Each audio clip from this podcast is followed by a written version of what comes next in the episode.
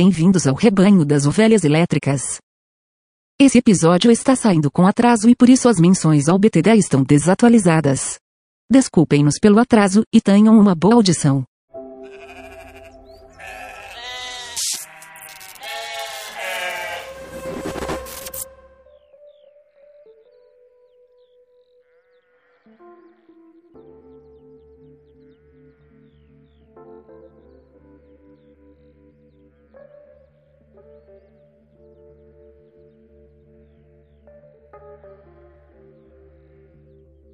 O espetáculo é ao mesmo tempo parte da sociedade, a própria sociedade e seu instrumento de unificação.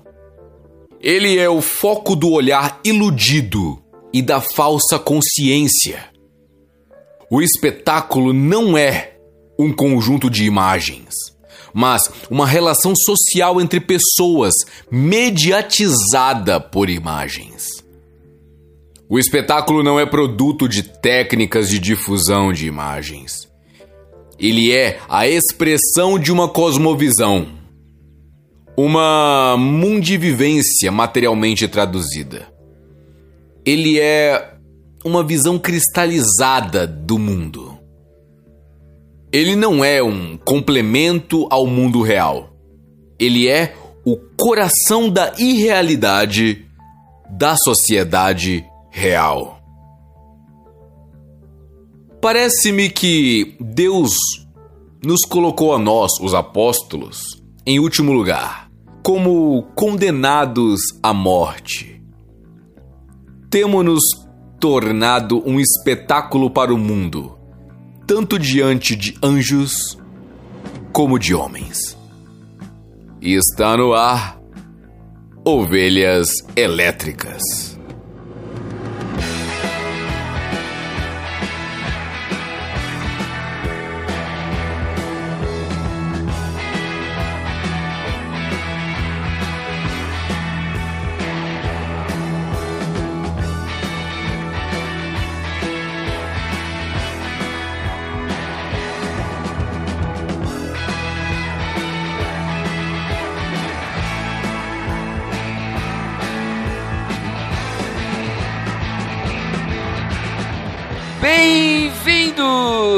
Ao rebanho das ovelhas elétricas. Eu sou o Cacau Marques e aqui comigo nesta gravação, diretamente de Brasília, está Erlan Tostes, que já comprou uma bicicleta ergométrica e já a transformou em um cabide.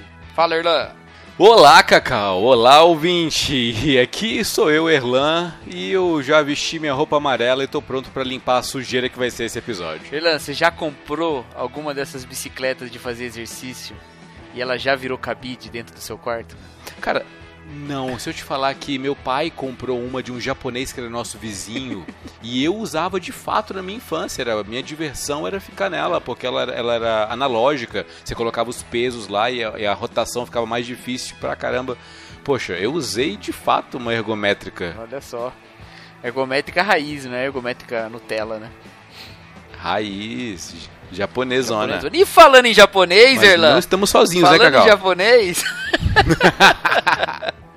nós trouxemos ele de novo. O, aquele que é o responsável por colorir os nossos espelhos negros. Eh, eu tentei, você entendeu o que eu tentei fazer, né? Com os seus desenhos, É, as é, suas foi- foi artes. ruim. Marcelo Nakassi, bem-vindo Marcelo Nakassi. Olá, ouvintes amantes da sétima arte, tudo bom com vocês? Ai, ai, ai. Marcelo Nakassi. Dessa vez não é um episódio de animação, né? É verdade, olha aí.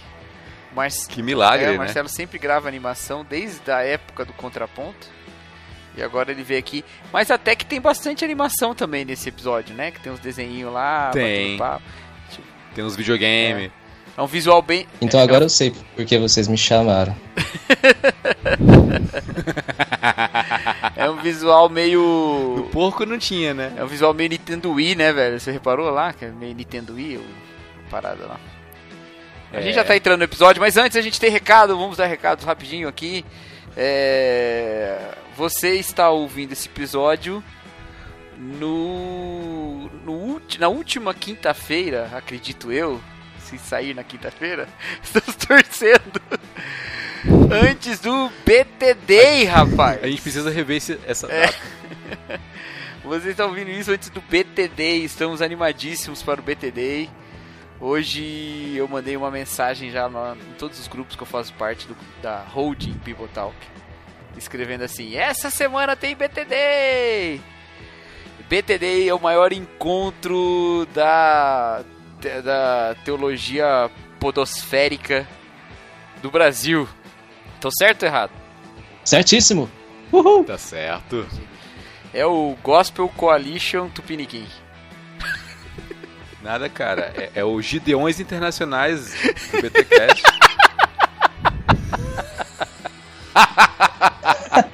É os Gideões missionários de última hora do BTCast. Ah, é, é, não é internacionais, velho, é missionários. Não, o, o missionários, cara. Ah, é. É, se bem que no BTD haverá entrega de livros, como faz os Gideões Internacionais. Então, Olha só. não tá tão distante assim, né? Mas tá bom, cara, tô, tô muito animado, vai ser muito legal. Você que não fez inscrição não poderá ir, você que já fez inscrição irá, a não ser que, que haja uma vacância, né? Para aqueles que estão na lista de espera aí. Mas o conteúdo que for produzido lá vai entrar no ar em algum momento aí, vocês vão ouvir. Tá bom? É, entre nas nossas redes sociais, todas elas, cada, um delas, cada uma delas tem um nome diferente, então você tem que entrar no post e clicar no, no link para você se inscrever. Tem o nosso grupo no Telegram, que é um grupo muito legal, é um grupo onde ninguém briga, onde ninguém xinga a mamãe do outro e onde todo mundo conversa sobre coisas muito legais e interessantes. E o que mais? Posso fazer um disclaimer? Faça um disclaimer. Ah, eu não tenho culpa de nada. Tá bom. E lembrando que se você quiser nos ajudar nessa nossa nessa nossa missão aqui de gravar os podcasts sempre com mais alcance, você pode recomendar para as pessoas assinarem o feed, para as pessoas baixarem no site, e você pode também é, nos ranquear lá no iTunes, né? Ou em qualquer aplicativo que você usa, dá para fazer isso também, na maior parte deles pelo menos. Então você vai lá no iTunes, dá 5 estrelinhas pra gente, ou 4, ou 3. Quantas estrelinhas você quiser. Mas se você quiser dar 5, a gente vai agradecer, né? E pra a palavra das ovelhas chegarem até mais distante. É o Ship Power. É o Sheep Power, é, o Vá Carneiro Ovelha.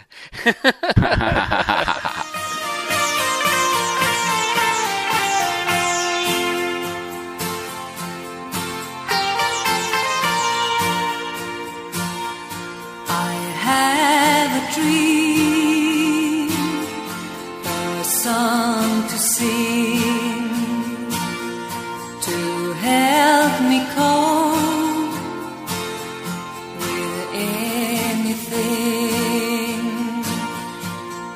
If you see the wonder. Mais uma vez nós estamos falando de Black Mirror, essa série que a gente ama, que está nas nossas origens como ovelhas elétricas. E a gente vai falar do segundo episódio da primeira temporada, que é o 15 Million Merits. E quem vai explicar para vocês em 140 caracteres é, como já de praxe, é o Erlan Tostes que vai trazer para você a, a melhor sinopse que você já viu na história da sinopse. Fala aí, Erlan, em, cento, em 140 caracteres, o que foi esse episódio 15 Million Merits? Cara, é, eu vou. Eu vou dizer que o 15 Million Merits é, é a meritocracia da vida real colocada numa ficção é, marxista. Brinca? Legal, legal. É.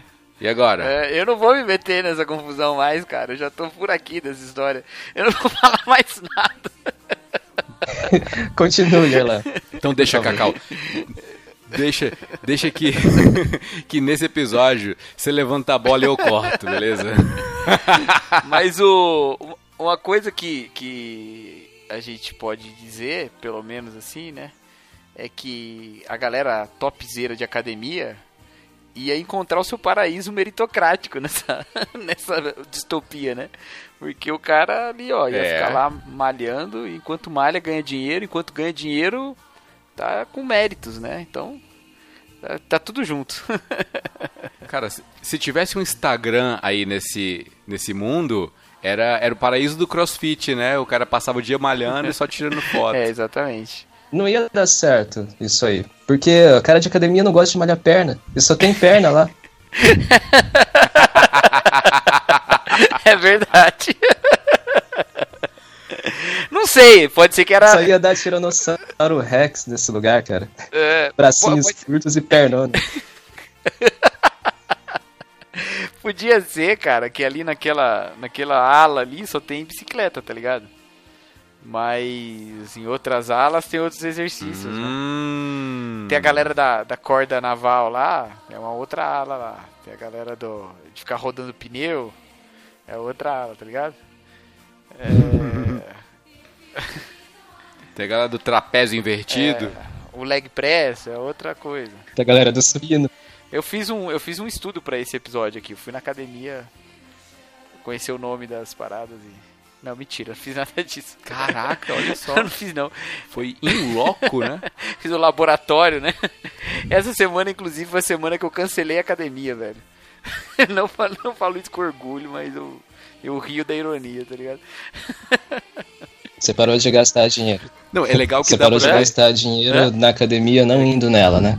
Exatamente. Mas, mas eu acho que eu que era uma coisa era bom, sabe? Pagar pra não fazer exercício. Eu me punia de alguma forma, né?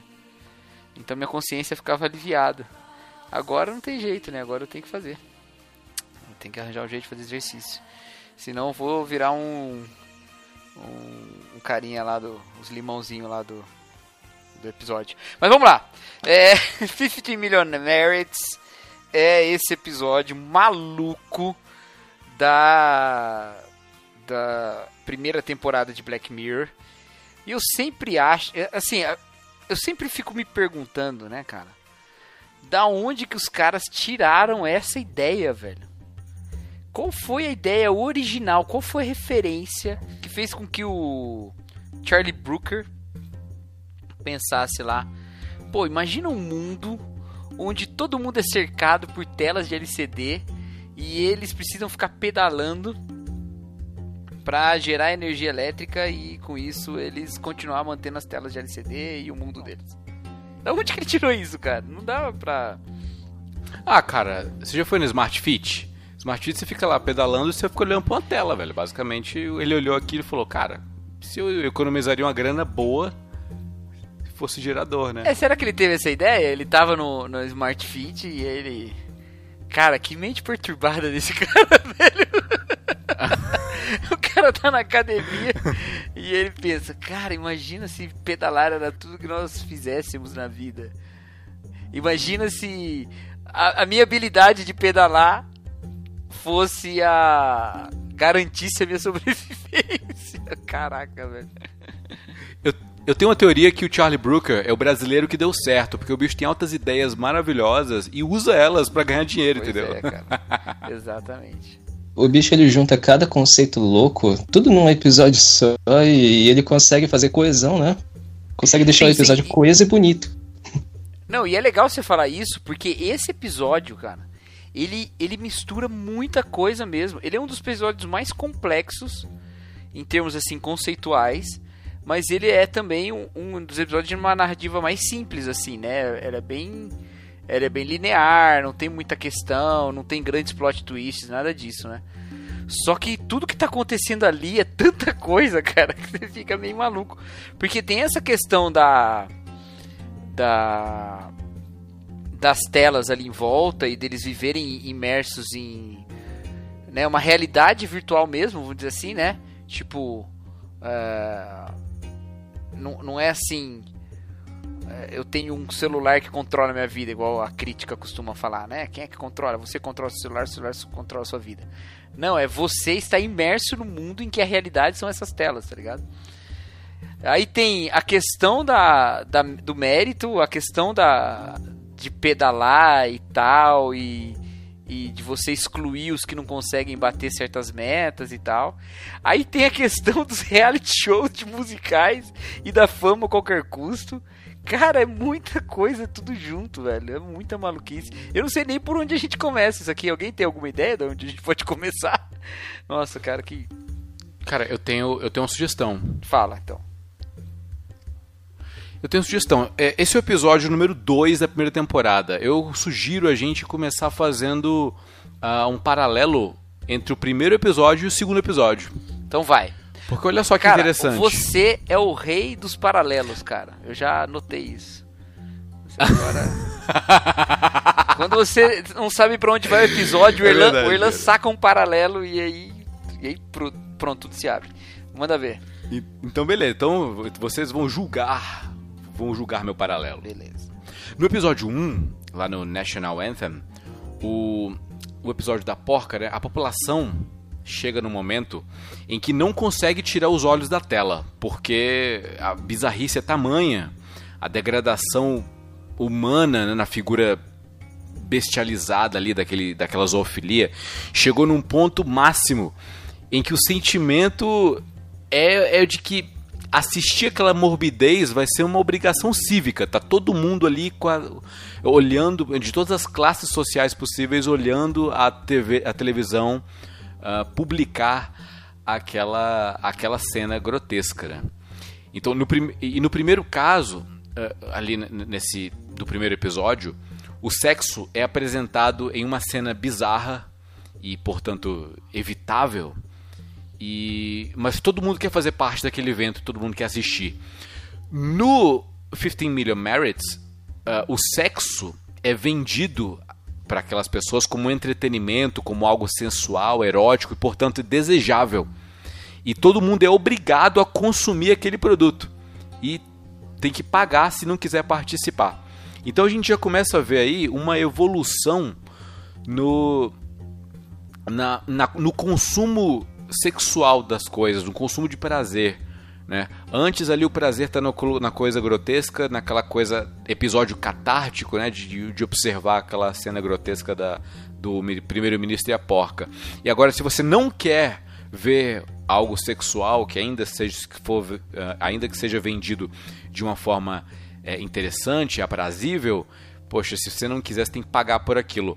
Então, o Charlie Brooker ele já começa a evoluir alguns conceitos e começar a extremá-los também, né? E aí o, o- a, a forma de escapar da monotonia é através do, do escape sexual. Né? E assim como lá atrás a forma de escapar da monotonia era participar da- do consumo daquela filmagem bizarra lá com o primeiro-ministro. Eu acho que a gente pode começar por aí. O que vocês acham? Eu acho legal. Vamos lembrar uma coisa, né? A série chama Black Mirror, que é o espelho negro justamente sendo as, as telas todas que nos cercam. Ali você tá no extremo do extremo da, do domínio do espelho negro. Né? Você está cercado por todos os lados. E cercado de telas por todos os lados, há também a, poten a potencialização dessa ação que essas pequenas telas hoje já é, exercem sobre nós, essa influência. Então, assim, para que, que você tem a televisão, o celular, é, todas essas coisas, né? Basicamente não é mais para comunicação pura e simples. Basicamente é para diversão, pornografia, mas também para essas telas como meios de, de projeção de si, né? um meio midiático de projeção de si, né? Então essas duas coisas acontecem nesse episódio. Você tanto consome como você quer ser um produtor de algo que será consumido pelos outros, né? Então é como a realidade reinada pela pela mídia das telas das telas negras, né, dos espelhos negros. Né? Então acho que isso explica um pouco essa questão da monotonia que você falou. Ela não é monótona porque a vida é monótona, ela é monótona porque nós fomos nos encantando, eu acredito, assim, pensando numa, no aspecto evolutivo dessa, né? Como, se- como se esse segundo episódio fosse um, um final de uma evolução de uma sociedade. É, as pessoas foram se encantando pela realidade dessa tela, cara, pelas coisas que ela oferece e pelas oportunidades que ela abre, tá ligado? E aí elas vão vão a- ao ponto de chegar nesse ponto. Assim, é, é, é, vamos lembrar uma coisa: tem, tem um jeito de você analisar esse, essa história tentando interpretar todas as questões que estão lá, né?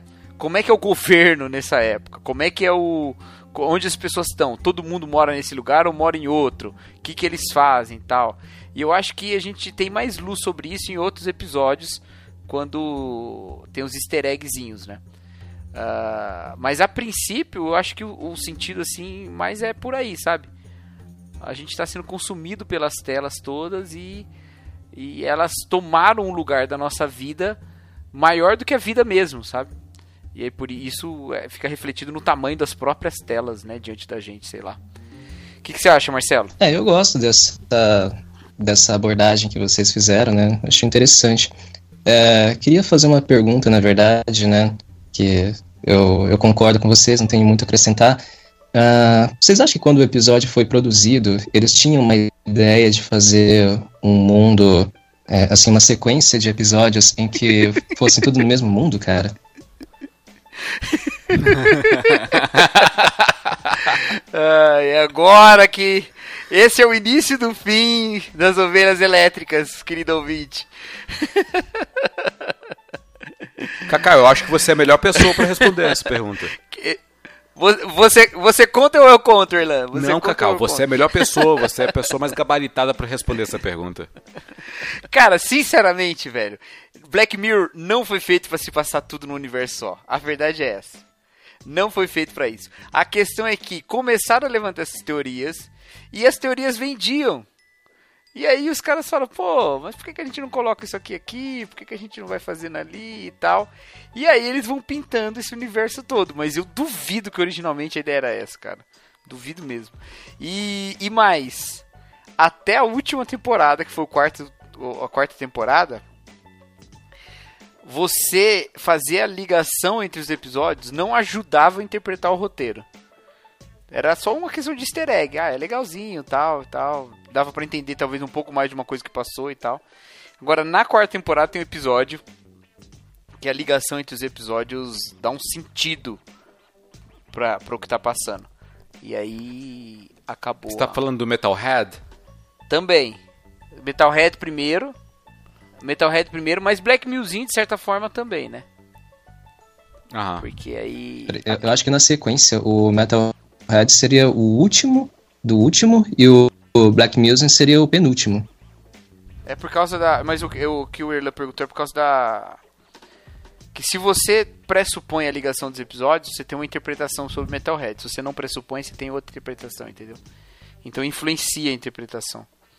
No caso. E nos outros, eu não, eu não sei. Em outro episódio que você sacar as conexões, você entende melhor o episódio.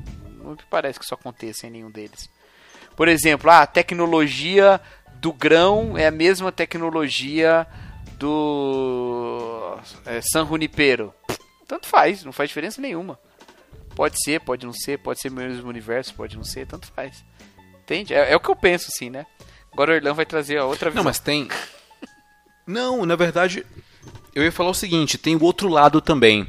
O fato de ter o universo compartilhado às vezes enfraquece a interpretação, enfraquece inclusive a construção do, do roteiro. É. Chega ao ponto em que, por exemplo, em White Christmas, você passa horas, talvez um dia inteiro, para poder criar ah, um clone, criar lá um, um. Qual o nome? Um cookie. Né? É. Em, em Black Museum, por exemplo, essa criação é automática. Você consegue criar um clone só com um pendrive copiando ali, entendeu? É algo, é algo que, pelo universo compartilhado, não faz muito sentido, né? Não acho que haver- haveria uma evolução tão rápida assim em tão pouco tempo, né? Ah, Então, é. eu acho que é um, pode ser um furo. É, Talvez, é. Na- Na verdade, eu, me irrito mais. eu já me irritei mais. Eu, eu tô irritado ultimamente, mas. é, eu já me irritei mais com isso. Quando a gente perdia o- a mensagem da- do episódio em si, ou qualquer reflexão mais legal que desse pra fazer sobre o sentido do episódio, com essas procuras por easter egg, por. sabe? Isso aí me, me deixava meio. Mas assim, é lógico que, que alimentar essa teoria é boa para é bom pra série, né? Então eles não tinham muita escolha, eles iam fazer isso mesmo em algum momento. Eu lamento, eu gosto das coisas separadas. Eu acho que tudo separado, você pode ter um episódio como esse, cara. Porque assim, é indiscutível, indiscutível, indiscutível, que esse episódio foi In- concebido para não ter nada a ver com o National Anthem. Porque não tem nada a ver. É completamente nada a ver. né? Cara, esse episódio não tem nada a ver com nenhum, É, na mas- verdade. Todos É, os mas- easter eggs, todos os easter eggs desse, desse episódio que tem nos outros não, não contribuem pra muita É, coisa é, pro entendimento desse episódio. Tem uma teoria. Tem uma teoria de que todos o, todo o, o episódio do 15 Million Merits é composto por cookies. É, é, eu que pensei ao nisso invés de ficarem né, no limbo, ele, ele foi criado um universo para eles terem uma sensação de utilidade e não, não ficarem entediados e tal. E, e eles estão ali produzindo nada, eles produzem o próprio sustento, que são os méritos, e tem o seu próprio tipo de entretenimento. É, seria tipo um San Junipero, só que, só que apenas com cookies, né? Mas posso falar Então- como é que eles vão chegar nisso? Sabe como é que eles vão chegar nisso? Não tem, co- Como? não tem um, um- um lugar lá, uma- um episódio que aparece uma notícia sobre o direito dos cookies? Sim. Então, eles não podem matar os cookies, porque eles têm consciência. Mas eles também não podem fazer eles viverem, tipo, como os cookies vivem. Então, o que, que eles fazem? Eles pegam, colocam os cookies lá e dão um sentido de propósito para eles. É uma vida, é uma vida que tem uma, uma um desenvolvimento, tá ligado? Tem um propósito, tem entretenimento, tem tudo isso e pronto. E eles, os próprios cookies, talvez não saibam que são cookies. E eles estão nessa vida ali. Isso, Não, eu tava falando sobre a questão do do universo compartilhado enfraquecer o roteiro novamente, porque por exemplo, tem episódio em que os cookies simplesmente desaparecem. Então como é que fica a questão dos direitos deles? Eles não podem desaparecer porque tem consciência, mas em algum momento eles meio que evaporam. Como é que a gente faz com isso? É, então, tem, tem essas coisas que acontecem também, né? É, se a gente botar no universo compartilhado, a gente vai ter que lidar com todas essas questões. Mas assim, o, o, eu não acharia tão uma, uma evolução também tão ruim essa ideia, já que agora eles assumiram o universo compartilhado, pelo menos seria um jeito de incluir essa história, que é uma história tão maluca, no universo todo, né? Pelo menos não fica nenhuma ponta solta, já que eles escolheram esse caminho. Eu preferia que isso fosse quase metafórico, tá ligado? Ah, se. se é, é, não precisa ter todas as explicações. É uma parábola. 15 Million Merits. Você. Tem filmes de ficção científica que eu encaro assim pra poder gostar do filme. Não é o caso desse episódio. Por exemplo, Elysium. Elysium é um filme. Acho que foi o último filme que eu alimentei muito hype, cara. E aí quando eu fui ver, eu fiquei muito decepcionado. Eu fiquei até envergonhado. Eu levei meus sogros pra assistirem. eu fiquei muito envergonhado. Eu achei muito ruim.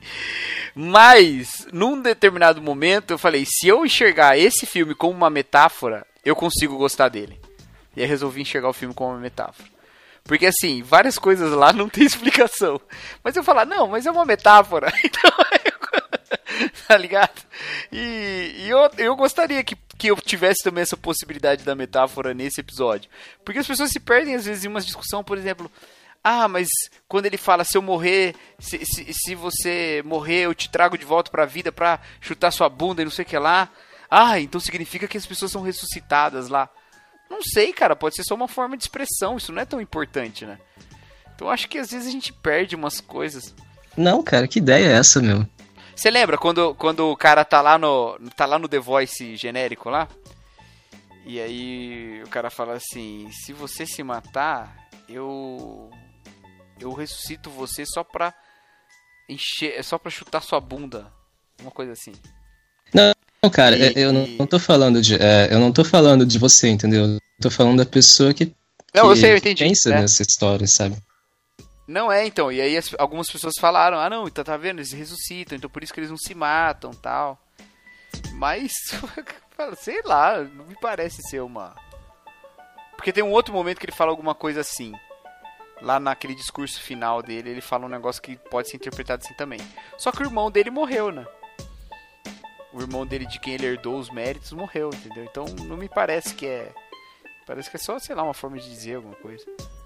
Agora, se forem cookies, Faz mais dá sentido. pra né? ressuscitar. Bom, mas tudo bem.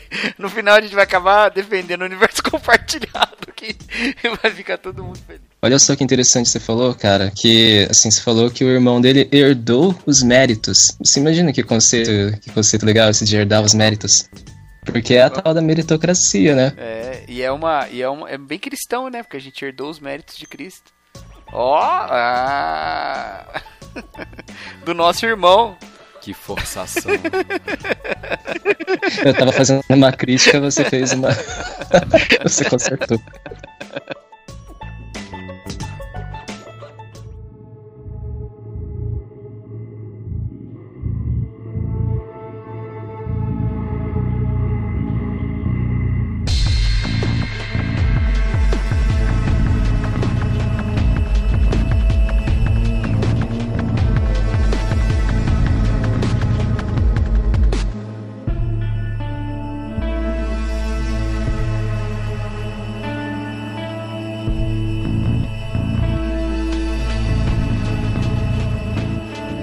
Explorar essa parte mesmo meritocrática e capitalista da coisa. Porque olha só, é, qual que é o conceito desse episódio? Todo mundo é, vive para produzir aquilo que consome. Então, ahn, quanto mais você pedalha, pe- perdão, quanto mais você pedala, mais méritos você tem. E quanto mais méritos você tem, mais produtos daquele universo, os produtos limitados que estão ali disponíveis para você, é, estão disponíveis para serem adquiridos. Então, o...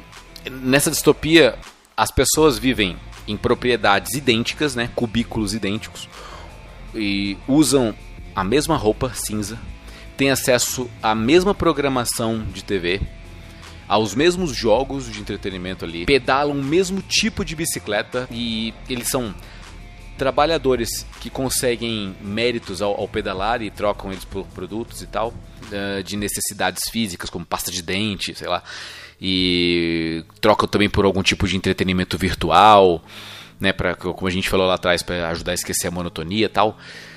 E eles têm fantasia, é, é, acesso a fantasias ali na- nas telas, seja sexual, ou seja matar um, um- um dos, um dos empregados ali e tal. Ah, e os mais ambiciosos juntam méritos suficientes lá para ir pro X Factor genérico. E. Bom. O que que. ah, eu, eu queria comparar essa sociedade, essa, essa microsociedade que é nos apresentada nesse episódio com o conceito de capitalismo. Né? Capitalismo é, é bom na, na definição clássica é, que- é- é produção é, de ela é produção de dinheiro e, rein- e reinvestimento desse dinheiro na produção de mercadoria que produz dinheiro que é reinvestido em mercadoria. E a meta é a obtenção de lucro ao vender o produto no mercado e parte desse lucro é para usufruto do capitalista e parte é para reinvestimento na produção e o processo continua ad eternum. Né? Então, ahn, o- o- a riqueza das sociedades capitalistas é acumulação de mercadoria para poder ter lucro e reinvestimento no, no processo. E mercadoria é, é, é- é um é um conjunto, é um objeto ou algo que pelas suas propriedades satisfaz necessidades humanas. E o dinheiro ele transforma a carência do proletário, né, do, do indivíduo, em algo efetivo. Então o dinheiro não é o fim. Assim como o mérito lá no, no episódio também não é o fim. o salário que eu recebo no final do mês não é o meu objetivo. O meu objetivo é a minha carência. É, é, a casa própria, é o carro próprio, é, é um curso que eu quero pagar, é algo que eu não tenho. Se carência é algo que eu não tenho, é, é, é uma ausência minha. Então, o dinheiro, ele apenas é o câmbio para uma simulação. Eu simulo o planejamento da viagem que eu vou fazer no final do ano, simulo quitar o, o meu carro. Então eu simulo é, fazer é, entrar no hot shot lá no, no X Factor e, e, ser reconhecido pelo talento que eu tenho, ou então sair dessa vida de ciclista, que aliás é uma crítica muito propícia para o capitalismo, onde a pessoa pedala, pedala, pedala, pedala e não sai do lugar né? apesar de ter ali um, um simulacro mostrando ali uma, uma, uma, uma, estrada no campo e etc.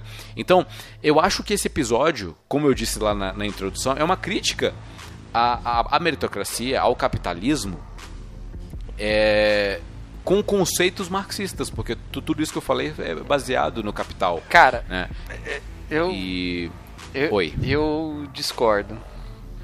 Estamos invertendo os papéis Oi, aqui. continue. Discordo, sabe por quê? eu acho que esse. Por quê? Eu acho que esse não é um sistema capitalista. Eu acho que de um jeito muito estranho.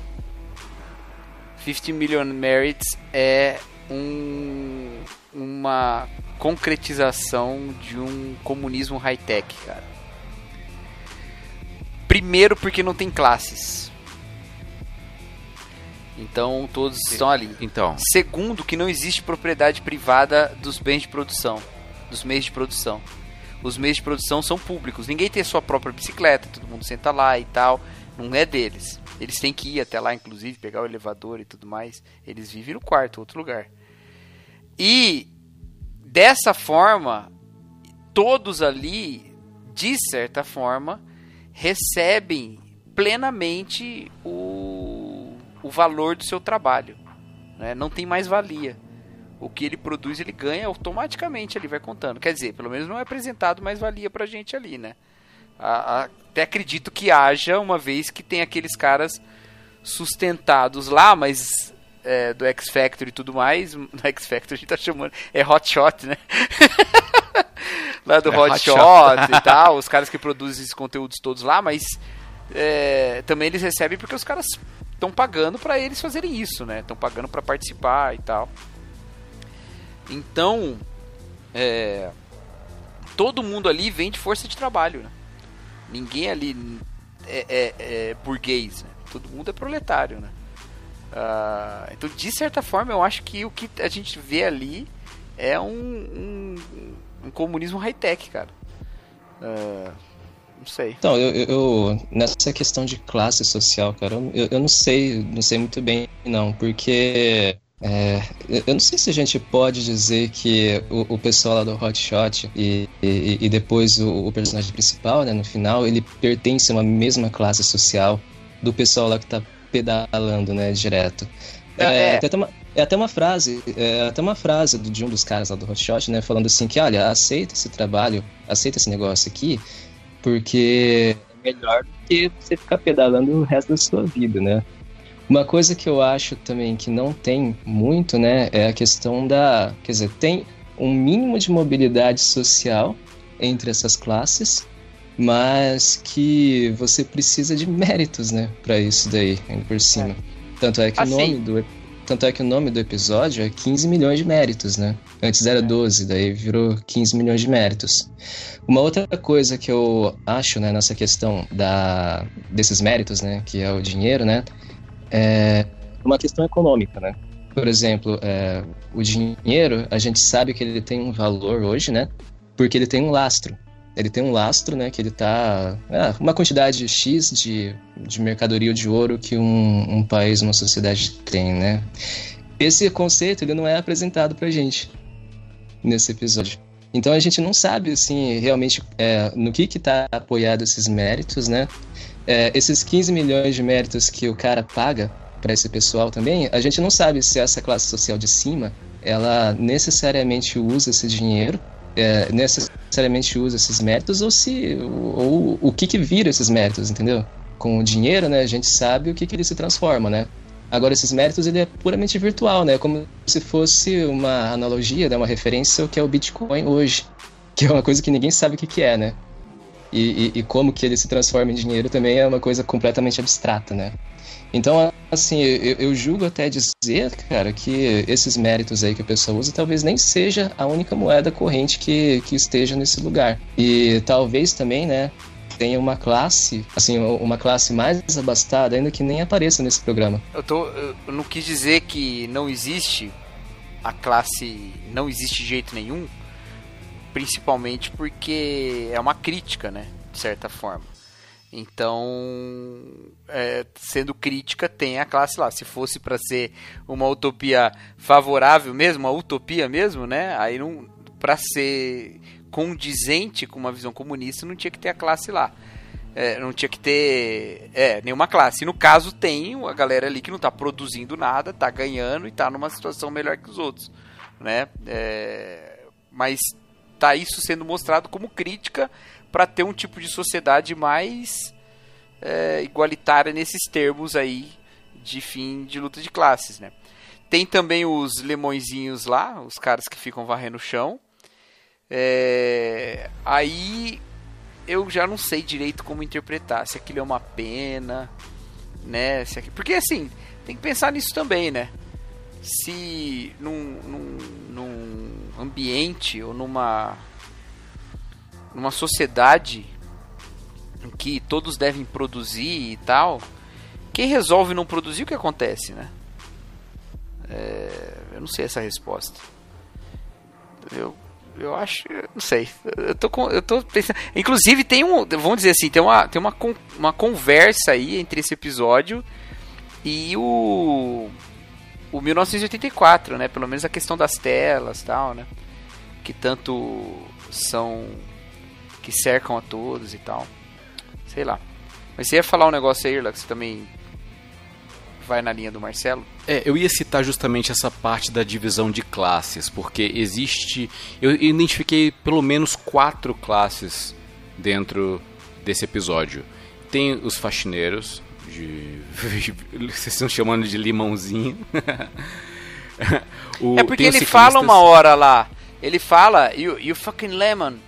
É, tem uma hora que ele fala é porque lá. eles ficam. É, é, por causa da cor do uniforme. Isso, é por causa né? da cor do uniforme. Então, tem o faxineiro, os Lemons, tem os ciclistas, tem produ os produtores do programa e tem os apresentadores do programa. E a gente vai vendo graus de benefícios gradualmente sendo aumentados conforme a classe vai aumentando. Tanto é que quando se torna um apresentador de programa, a gente vê que o Bing ele herda uma vista diferente da vista dos ciclistas. E aqui vale a gente é, entender que para o conceito do episódio que a, que a série está apresentando para a gente, uh, não, é, a mercadoria não é física.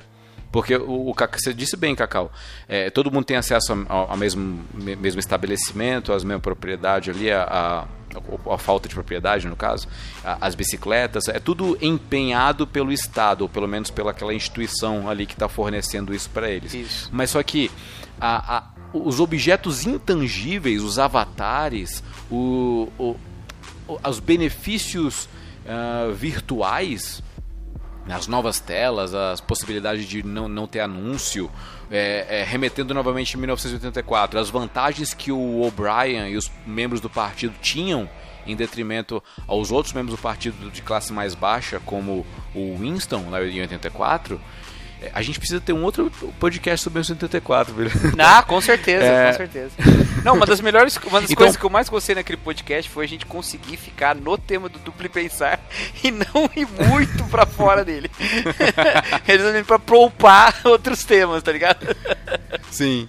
Mas então, pra divisão de classes, é, nesse momento do episódio, eu, eu vejo uma diferença da divisão de classe marxista que é é, é, puramente econômica, né? Pobre e rico, proletário, burguês. É. é. A classe aqui não é econômica, ela é estética.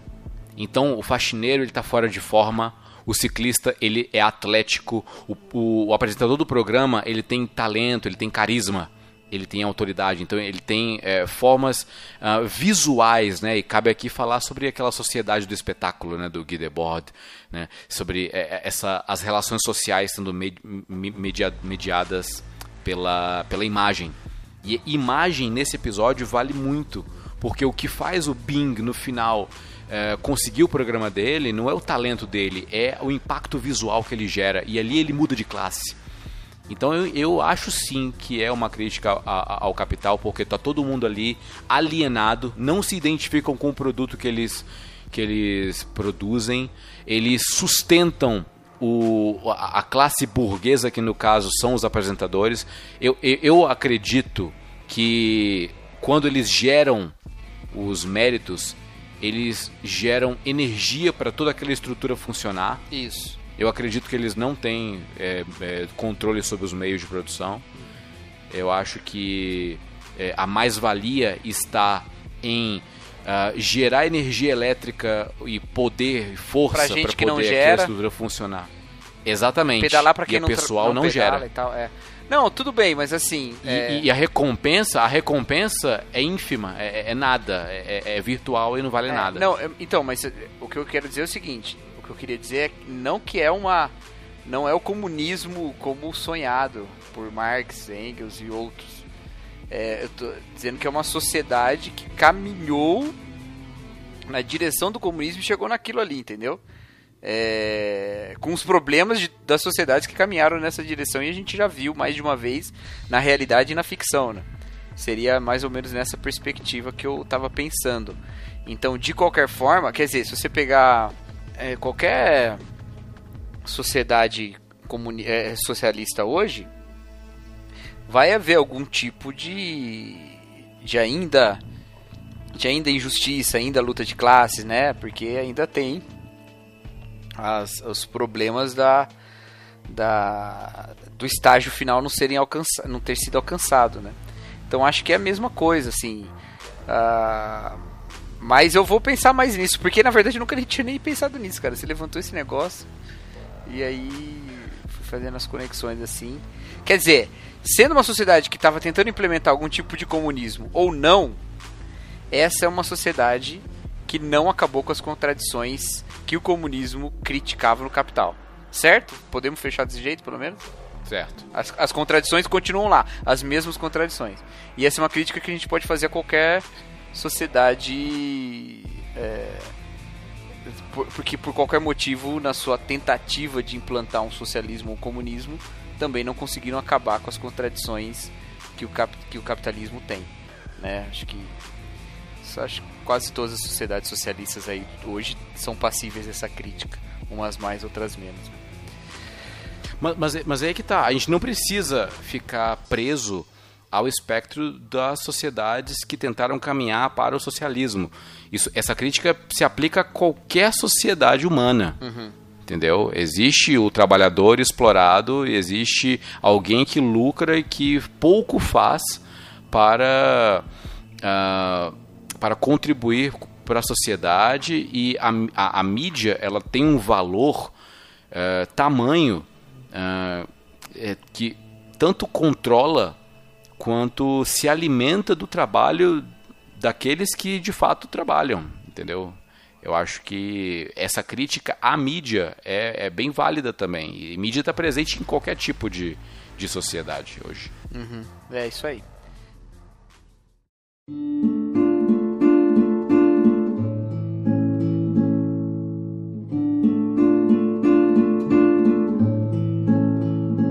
Agora, eu queria trazer outro tema que me chacoalha bastante nesse episódio e em vários outros, que é a questão, eu não me lembro se eu levantei isso na, no primeiro episódio, mas vários episódios da do Black Mirror tem essa questão, que é a questão da realidade e da não realidade ou da irrealidade, que eu enxergo assim como sendo talvez a um pouco a um pouco o centro desse episódio. Pelo menos quando eu assisto esse episódio, é nisso que eu penso, sabe?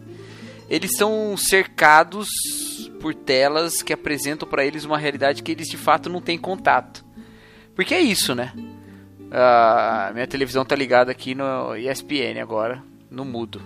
Eu tô vendo aqui o Mauro César Pereira, provavelmente reclamando de alguma coisa, criticando criticando alguma coisa da rodada do fim de semana ou da seleção do, do, do Tite e tal. Aí, mas eu nunca conheci o, o Mauro César Pereira. Eu, eu, eu convivo com ele, mas sem conviver de fato. Os nossos ouvintes convivem conosco, e várias pessoas falam, né? Podcast é legal porque parece que você está conversando com as pessoas, parece que são amigos e tal, mas nunca nos encontramos de fato, né? Então é uma realidade presente e ausente ao mesmo tempo, ou é uma presença real e virtual ao mesmo tempo, mas não é ah, uma realidade, sim, palpável, né? Tal. Ah, aí tem essa crítica, ela vai aparecer, é, essa crítica não, essa, esse tema ele vai aparecendo no episódio. Então, por exemplo, uh, o Bing lá ou, e, a, e a moça lá, quando eles vão pegar na máquina lá a fruta, eles falam a única coisa real disso tudo vem embrulhado no plástico, né? Vocês lembram dessa Uhum. dessa cena, né? Tá. Aí, no discurso do Bing, ele vai falar de como as pessoas gastam dinheiro com coisas que não são reais, como elas ficam comprando um, um equipamento novo pro avatar deles, um cachecol novo, um tênis novo, não sei o que lá, e como isso é uma coisa para eles e tal, eles estão olhando para isso. E aí ele diz o seguinte: vocês mataram, naquele discurso lá dele no Hot Shot, vocês mataram a única coisa real que eu encontrei nesse mundo. Isso não pode ser a Abby a única coisa real que ele encontrou, porque ele encontrou um monte de outras pessoas. O que faz dela ou do encontro com ela ser a única coisa real que ele encontrou?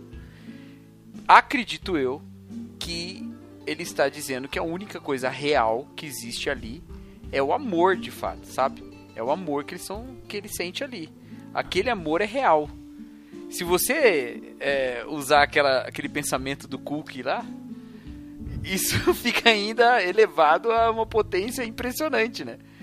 Porque você basearia até a, a, a ideia de que eles merecem direitos no fato de que eles são capazes de amar, né, cara? Aí de fato o amor seria a, a, o testemunho da realidade deles, né?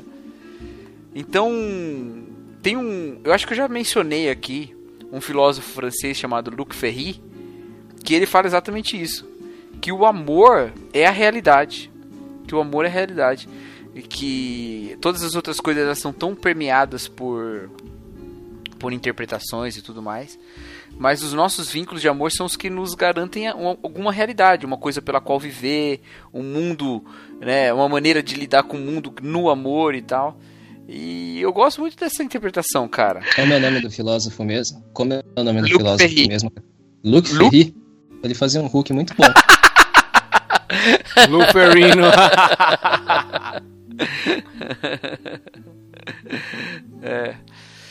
Então, e, e eu acho que é isso, cara. Isso vai até se expandir para outros episódios, né? Tem, tem episódios aí que o que garante que o universo nos no qual as pessoas vivem é o universo real é o amor, né? É mais real do que a realidade em si, porque ali tem um amor, né? Então, é, me parece que ele tá indo um pouco por esse caminho, sabe? Porque faz sentido dentro, de- dentro da série toda, entendeu? Como os espelhos negros, eles não criam conexões verdadeiras entre nós. Então as conexões verdadeiras elas estão em outra coisa, né? E elas devem estar no amor mesmo, né? É, faz sentido isso que eu falei? ou- É, eu não tinha pensado realmente nesse, nesse ponto do, do amor, né? É, assim, eu acredito que você está falando do amor, o, o amor fraternal, né? Não o amor, assim, o amor. É... co- como que eu posso dizer, cara, entre um homem e uma No mulher? caso, no caso do episódio, eu tô falando do amor romântico mesmo. De um homem com uma mulher. No caso do episódio, sim. É, porque a gente tá falando de uma sociedade onde não existe amor nenhum entre ninguém, né? E, e assim, você, com- você compreenderia, por exemplo, o, o- o- você compreenderia, por exemplo, a música que ela canta, né? Anyone who, who knows what love is will understand, né? Qualquer um que sabe o que o amor é, entenderia, né? Então, pelos sacrifícios que ele faria por ela e tudo mais. Né? Tem duas músicas muito importantes nesse, nesse episódio. Uma é a primeira, quando ele bota o fone de ouvido e entra no elevador, que é aquela I Have a Dream do ABBA. Eu, Ah, é que ele fala, eu tenho uma- um sonho, uma canção pra cantar que me impulsiona pela, é, é, pela realidade, eu acho, né? Que me ajuda a caminhar, né, na, na minha vida, né? É, então, que é exatamente o que acontece, né? Eles têm um sonho, por isso eles fazem o que eles fazem. Mas ele passa a ter uma outra perspectiva quando ele tem o amor. E aí, a aquela música Anyone Who Knows, Who Knows What Love Is, né? Que é, que é a música lá que ela canta, é justamente a música que vai falar que você pode fazer o que você quiser comigo, você pode me destruir, você pode acabar comigo, mas qualquer um que sabe o que é o amor vai entender o que eu tô fazendo. E é exatamente o que acontece com ele. Ele sai fora do sistema, ele se revolta, ele vai atrás porque ele perdeu o amor. É diferente do que do que a música tá falando. A música tá falando que, ela tá, que a pessoa tá fazendo para alcançar o amor, né? Mas no caso dele é porque ele perdeu o amor, né? E ele bota tudo em risco por causa disso. Porque qualquer um que entende o que o amor é vai entender por que, que ele faz o que ele faz, entendeu? É, Parece que as músicas pautam um pouco as motivações, entende? Mas isso eu te interrompi, desculpa, fala. Ah, então, é o seguinte, assim, eu pensei nesse amor, né, assim, como, uma, como mesmo um amor ao próximo, né, ou, assim, vamos voltar à Bíblia, né, digamos assim, mas aquele amor de você pegar e ajudar o próximo mesmo. Porque ele nem, cogita, é, ele nem cogita, nem pensa em duas vezes em ajudar ela na questão dos méritos, né, ela coloca um monte de desculpas, né? tipo, ah, você pode comprar qualquer coisa, né? Você pode comprar uma, fazer um update de uma tela nova, mas ele ele não, né? E não sei assim, foi na primeira conversa, acho que acho que foi na primeira conversa que ele teve com ela. Assim, ele já tinha observado ela, nunca tinha conversado com ela, mas na primeira conversa ele já, assim, ele já entende que ela tem esse sonho e que ela e, e que ele tem o, o que é necessário para ela conseguir alcançar esse sonho. Então, assim, no meu entendimento foi foi essa questão assim, eu quero eu quero vincular, né, com a sua ideia, Cacau. É, essa questão do é, essa questão do amor ao próximo, é, de, por exemplo, do, do quem é o meu próximo, né? O meu próximo é, é é esta que eu tô con- conversando agora, que parece uma pessoa genuína, né? Uhum. E eu vou. E, e essa, e essa pessoa, assim, me causa um, um- Assim, me causa um sentimento, né? De que eu vou. De, de- que eu quero ajudá-la, né? Agora, assim, é, é, nessa questão aí do amor, né? É, é uma questão, assim, bem legal, porque ela é, é, assim. Esteticamente, né? Falando da estética, que nem o Erlan falou, ela é esteticamente bonita, né? Sim. Agora, assim, como será que co- como será que seria o episódio se a gente se o, o, o Charlie Brooker tivesse escolhido uma atriz que fosse assim para a sociedade esteticamente feia? Assim, como será que seria essa relação? Vocês já pensaram nisso daí? Seria interessante, cara. Seria interessante mesmo, né? É, assim, uma coisa que a gente tem que é, prospectar, né? Porque é, a gente tem que imaginar só, né? Porque isso daí não, é, não seguiria na narrativa, né? Se ela fosse esteticamente feia, ela teria sido é, jogada para escanteio no Hot Shots. Mas é, o, é, é uma, é, é, assim, é um, um teste que eu tento fazer agora, entendeu? Acho que daria. Não, e assim, é- é, eu concordo com o que você falou. É extensível para o amor em todos os sentidos, né? Ah, Eu acredito que na série, naquele episódio, é um amor romântico, entende? Mas eu, eu concordo plenamente. Se eu for adotar a perspectiva do Luke Ferry, né? Que ele disse isso numa entrevista, inclusive. Eu não sei se ele. Eu sei que tem um livro dele que ele trata de amor, eu não li. Mas na entrevista ele falou isso e parece que é o que ele vai. o que ele trabalha no livro. É, se eu adotar a perspectiva dele, é, eu posso sim ampliar para tudo, porque inclusive ele fala de família, entende? Que crimes dentro da família acabam chocando mais, porque hoje a gente se preocupa mais com isso aqui. Bom, isso é uma outra, um outro assunto. É, então, a, a, eu, eu acredito sim que é é extensivo mesmo e para para todo tipo de amor, né? Todo tipo de relação de amor, né? Acho que entra nisso mesmo.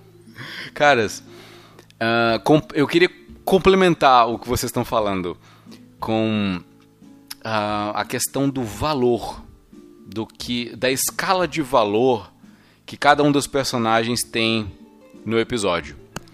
Então, por exemplo, uh, o, o que vamos chamar de brasileiro médio, o, o, o, cidadão de bem, a, a, a, o pessoal lá que está dentro lá daquela, daquele conglomerado, né, os, os ciclistas em, em, geral, eles, o valor deles está na obtenção, na posse, na, na, troca de méritos por alguma coisa.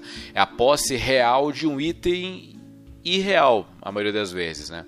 O valor está no prazer da obtenção. É, em, a, a Abby, ela tem o valor dela, o que ela mais ama, tá na emoção, nas memórias familiares, naquilo que representa algo, algo genuíno e bom para ela, como o pinguinzinho que ela fez lá, como origami, a expressão que ela faz isso por meio da arte, é isso que ela valoriza. Uhum. É, pelo menos até, até ser comprada, né, no final.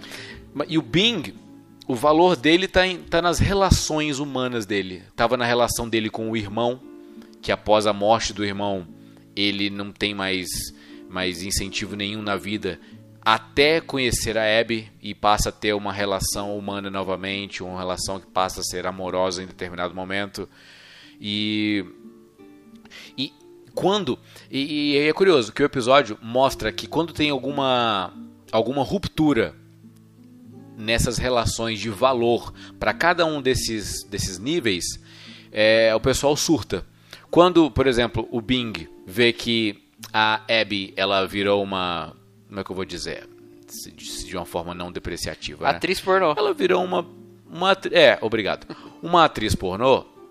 Ele né, fica maluco da vida, quebra lá a tela, pega um pedaço de um caco, vai lá para tentar mudar isso e ele toma uma decisão extremada, né? Quando a Abby percebe, a Abby, né, ela percebe que o talento dela não é suficiente, aquilo que ela faz não é suficiente, e oferecem para ela a oportunidade de ser algo mais, de sair dessa vida e tal, e ela se vê ali naquela encruzilhada, poxa, encruzilhada moral, né, o que, que eu vou fazer da minha vida, ela né, acaba tomando aquela decisão, inclusive influenciada por aquele suco lá bizarro que o pessoal deu para ela. É. E quando, olha só, que legal essa parte, quando o pessoal ele percebe é, por meio do discurso do Bing que nada daquilo tem valor, que tudo aquilo é irreal, tudo aquilo que nada daquilo faz sentido, é, que os avatares não são, não valem nada, que é, todo esse esforço que ocorre lá nas bicicletas é para nada, é para um, é para é desproposital. o pessoal meio que fica em conflito por alguns segundos. É, a gente vê genuinamente o pessoal ali, nossa, é, uma, uma reflexão Parece que pela primeira vez na vida eles estão refletindo ali. Até que o pessoal, é, o, a mídia distorce tudo que o Bing falou para poder colocar as coisas, as, as, as circunstâncias a favor da mídia. E o pessoal volta a ser massa de manobra. Mas é interessante ver essa diferença dos valores e aí agora trazer para reflexão bíblica, né? Qual que é o nosso valor? Nosso valor é secularista, é humanista, é de acordo com o que o mundo vende para nós como realmente importante, né? É, como Renato Russo cantava, né? Já que já foi citado, é, ter carro do ano, TV a cores, pagar imposto, ter pistolão, filhos na escola, férias na Europa, conta bancária, comprar feijão, ser responsável, cristão convicto, cidadão modelo, burguês padrão. Você tem que passar no vestibular. É isso que a sociedade vende para nós como importante para nossa vida. Em momento nenhum, é, Deus está na história. Ele coloca lá cristão convicto, mas o que, que é o cristão convicto para o Renato Russo, né? É. Então, é. o que, que é a, a, relação de valor que a gente tem que ter na nossa vida? Aí é contigo, Cacau. É isso aí. E aí eu quero puxar isso que você está falando mesmo. Ó, porque é o seguinte, na nossa visão de existência, a realidade original é Deus, né? É, não é o mundo. A, o dualismo vertical que existe principalmente na, na literatura de João deixa bem claro isso. Existe um mundo. O mundo não é exatamente uma aparência como era para Platão, mas o mundo não é a realidade original. amarrar-se ao mundo, amar o mundo ou construir sua vida ao redor de qualquer coisa do mundo é afastar-se de Deus e é, portanto, idolatria, né? Então, por isso que na literatura joanina vai se falar bastante disso, sobre amar o mundo, sobre não se deixar corromper pelo mundo e esse tipo de coisa. Deus é original, é, é a realidade original e a realidade eterna. Deus vai se manter. E Deus é essa realidade que nós acessamos em amor. Então nós vivemos cercados de, de telas que nos apresentam coisas das quais nós não precisamos. Eu não estou falando de uma crítica só ao consumismo, eu estou falando de todas as coisas, as quais nós nos apegamos para construir uma personalidade como aqueles caras construíam um avatar. Mas o avatar não é quem nós somos, entende? E Deus fala quem nós somos. Então, uh, parece que a gente está olhando para esse mundo e construindo a nossa vida ao redor dos conceitos do mundo, ao redor, ao redor dos objetivos do mundo e construindo sonhos nesse mundo. Eu tenho um sonho, um sonho para seguir e tal. Mas a realidade do amor é a realidade da presença de Deus. Porque João mesmo diz lá em 1 João, no capítulo 4, que ninguém jamais viu a Deus, mas se amamos uns aos outros, Deus permanece em nós. Então, o acesso a essa realidade que está oculta por essas telas do mundo é esse amor através do qual Deus permanece em nós, sabe? Então, eu vou concordar com o Luc Ferry de que o amor é a realidade, mas com essa ressalva que ele nunca concordaria de que o amor é Deus, porque Deus é amor. Então, existe um amor que não é um amor divino. Qual é o amor? O amor ao mundo.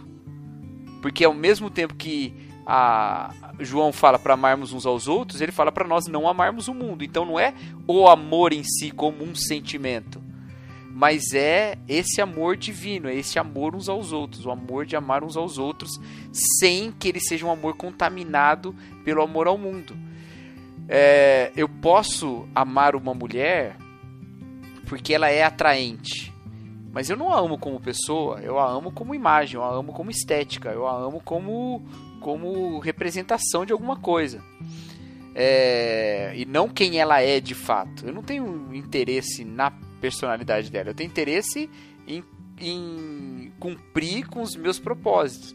Então esse amor não é um amor puro, esse amor não é um amor divino. Esse é um amor que envolve amar o mundo envolve amar um objetivo mundano, vamos dizer assim. Agora, se eu amo o próximo como quem se entrega ao próximo, se eu amo o próximo como quem é, é, estabelece um compromisso dizendo: Não, eu te amo, não importa o que aconteça, eu vou perdoar porque é importante perdoar, eu vou amar porque é importante amar, eu vou me dedicar até onde eu for, porque qualquer um que sabe o que o amor é vai entender isso, qualquer um que sabe quem Deus é vai entender isso. Eu vou esse é o amor divino, esse é o amor do sacrifício, esse é o amor é, é, que é a realidade, sabe? Uh, eu interpretaria por esse lado, se a gente para fazer esse paralelo bíblico, né? Eu acho que que Deus é a realidade e Deus é amor e se amamos uns aos outros, a realidade permanece em nós, Deus permanece em nós. Legal. É, eu acho assim que nessa perspectiva, né, é como se o mundo de Black Mirror, né, estivesse afastando todas as pessoas deste amor verdadeiro, né, que que, que nós temos assim é, como parâmetro na Bíblia, né.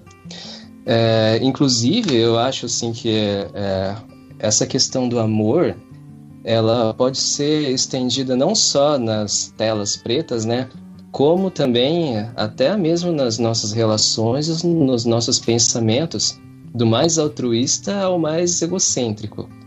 Por exemplo, quando a, aquela mulher quebra o vaso de perfume aos pés de Jesus, é, é falado lá, né, que por que, que ela desperdiçou isso tudo se poderia dar aos, se poderia dar aos pobres, né?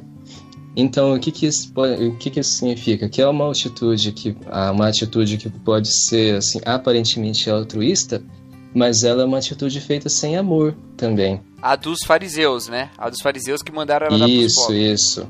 Ou até mesmo, ou até mesmo a passagem de Paulo que fala que, que é, ainda que eu ainda que eu entregasse o meu corpo é, para ser martirizado, sem amor eu nada seria, né? Então, assim, digamos assim, que além do, além do mundo é, nos dá essas telas pretas para a gente é, se entreter mesmo e, e, esquecer realmente o que é esse amor, né? A, a, aí que tá também a nossa a armadilha da nossa mente também, né? É, também pode se afastar desse amor verdadeiro, né? É, nós temos duas nós temos duas vias, né? Dois espelhos pretos, né? É, é o espelho preto da sociedade e do mundo que nos é, que nos alimenta com essas com as frivolidades, com as, as efemeridades da vida, né? E o espelho preto das nossas próprias mentes, né? As nossas mentes que às vezes é cristalizada nos nossos nos valores, mas assim, não nos valores de Cristo, não nos valores de Deus, mas nos valores que nós julgamos ser importantes. Assim, é, digamos assim, o, o nosso amor, né? O, amor que nós idealizamos e não o amor bíblico. Aquela ideia do, do mundo, da carne, né? é, que eu acho que é o que está bem presente aí. O mundo é um sistema todo individualista, né, cara? De méritos mesmo, né? Pra gente pegar o tema aí de disputas, de tentar brilhar mais que o outro, de ser o hot shot, né? É todo um sistema. Esse sistema pauta o jeito que a gente pensa, né? Então, o amor é contaminado por essas coisas. Por isso que eu falei de um amor contaminado pelo mundo. Né? E e esse amor é purificado em Jesus Cristo, né? É purificado na, nessa visão é, de Deus que a gente tem em Jesus. Se, se amamos uns aos outros, ele permanece em nós e quem não ama não conhece a Deus. Né? Então é uma realidade que está inacessível a quem não ama, né? Eu, eu, ó, eu vou falar, é, eu tenho essa convicção já faz um, um bom tempo já, já até gravei meditar sobre isso. É, já acho que a gente, quando fala da igreja como uma casa de Deus, a gente está falando de uma casa de amor, né? E se não é assim, cara, a gente não não tá não tá construindo o reino de Deus, a gente está mantendo o reino do mundo. Né? Acho que as, as nossas relações sendo aperfeiçoadas no amor, como a palavra de Deus fala, é como a gente está demonstrando o Deus que ninguém jamais, que ninguém viu, né? Estando permanecendo em nós. Né? Voltando a nosso pensamento lá do início sobre capitalismo, comunismo e tal, são sistemas mundanos, né, cara? São sistemas que encontram o sentido da vida de todas as ações na, na vida mesmo, nas trocas comerciais, na produção, no lucro, na, no trabalho, né? E todas essas coisas podem ser importantes, elas podem ser boas, mas elas não podem dar o sentido à nossa vida. Vamos supor que o Ben e a Abby ficassem juntos. Eles ainda iam ter que pedalar todo dia. Mas eles não iam pedalar para ser o hotshot. Entende? E da mesma maneira, nós trabalhamos todos os dias e tal, mas nós não trabalhamos para sermos algo. Nós é, somos movidos pelo Deus de amor, somos movidos para glorificar o Deus de amor em nós, para demonstrar o caráter do Deus de amor em nós. Isso move todas as nossas ações. E as outras são para a gente viver e vivendo, continuar glorificando o Deus de amor, né? Então é uma mudança de perspectiva, né? Eu acredito que acontece quando a gente se encontra com o Evangelho. Tem que acontecer, né? Nem sempre acontece, infelizmente. Então, para arrematar tudo isso, eu acho que a gente pode finalizar com a questão do avatar. Porque eu, eu acho que foi o Cacau que citou lá atrás a questão do avatar, que, foi, que são criados lá, que não são reais, que não somos nós. E assim, se a gente olhar a etimologia da palavra, avatar é, é, vem do sânscrito, ela é utilizada no hinduísmo para falar da vinda de Vishnu para a Terra, que precisa de um avatar humano, né, uma representação, para uma, uma aparência terrena e precisa de um corpo, né? Então é uma forma de divinização, é uma forma de, de representação do divino. E quando a gente cria avatares, é, a gente está criando, a gente está criando a, a, formas de nós sermos deuses e nos manifestarmos para a sociedade ou para a internet ou para qualquer local é, da forma como a gente quer é, é, que sejamos apresentáveis para eles. e é, é, é, assim no 15 Million Merits, né? Com, você escolhe o cabelo que você quer, escolhe a roupa que você quer, escolhe a, a personalização que você quer. E é assim para nossa vida hoje. Eu escolho que palavras eu vou falar agora nesse podcast. Eu escolho quais as roupas que eu, que eu, que eu uso. Eu escolho qual, a minha forma de me portar em sociedade, escolho se eu vou fazer uma tatuagem ou não, escolho se eu vou usar um brinco ou não, escolho a forma do meu cabelo. Uh, e uh, toda, toda forma de, de demonstração de quem eu sou é uma, é uma tipo de escolha. Mas não estou falando só da escolha estética, estou falando principalmente da escolha moral, de como esse avatar será uh, composto é, de atributos morais. E aí é, cabe uma frase de um rabino é, que é o seguinte: Deus só pode ser Deus se você não for. Então, se eu não for o Deus da minha vida, aí Deus pode ser o Deus da minha vida. Então, é, eu, eu sirvo a Deus sendo eu mesmo o avatar daquilo que Ele quer manifestar aqui nessa terra. Quando eu obedeço, eu, eu, me, eu me subordino à Sua palavra, aos princípios que Ele estabeleceu para a igreja, eu demonstro nas minhas atitudes morais, naquilo que eu faço para o meu próximo, aquilo que Deus é, o caráter de Deus, eu demonstro lá. E é aquilo que João fala né, na sua primeira epístola, que ninguém jamais viu a Deus, mas se amamos uns aos outros, Deus se faz presente em nós. Nós nos tornamos avatares dele, porque nós somos templo do Espírito e ele age na sociedade através de nós. Então cabe aqui para esse arremate final, essa reflexão para você, ouvinte. Para mim também, para o Cacau, para o Marcelo, para todo mundo para que nosso comportamento moral, nosso comportamento social, como homens sociais, mulheres sociais que somos, que possa refletir aquele em quem nós dizemos crer. E aí sim a gente pode uh, ser avatar daquele que reina em nossas vidas. Amém. É isso. Amém? Amém.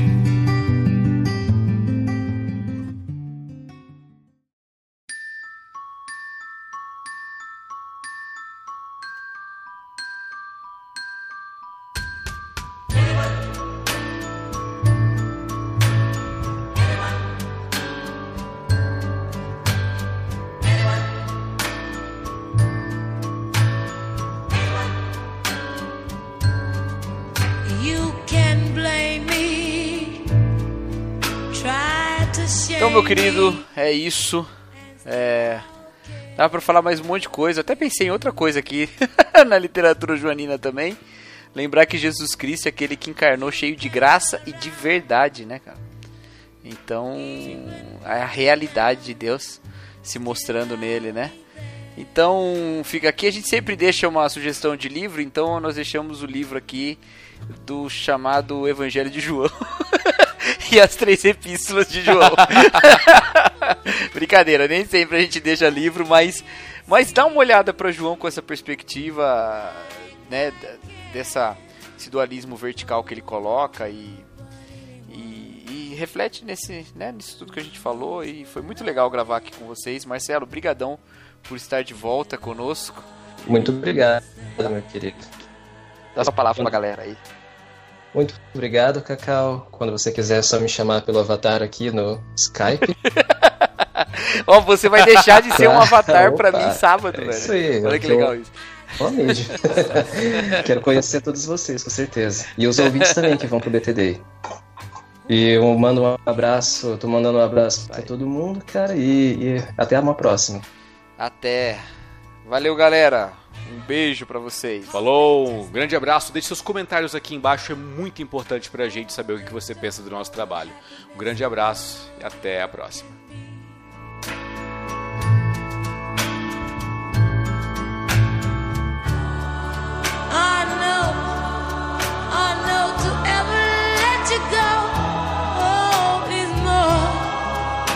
Than I could ever stand.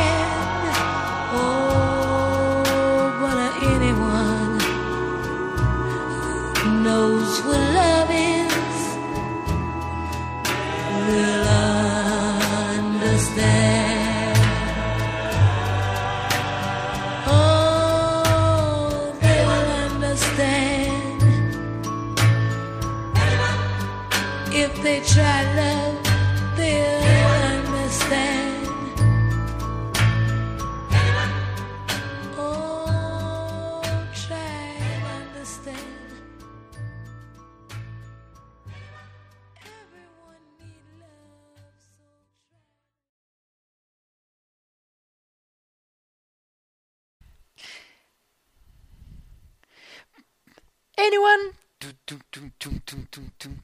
Anyone? Tum.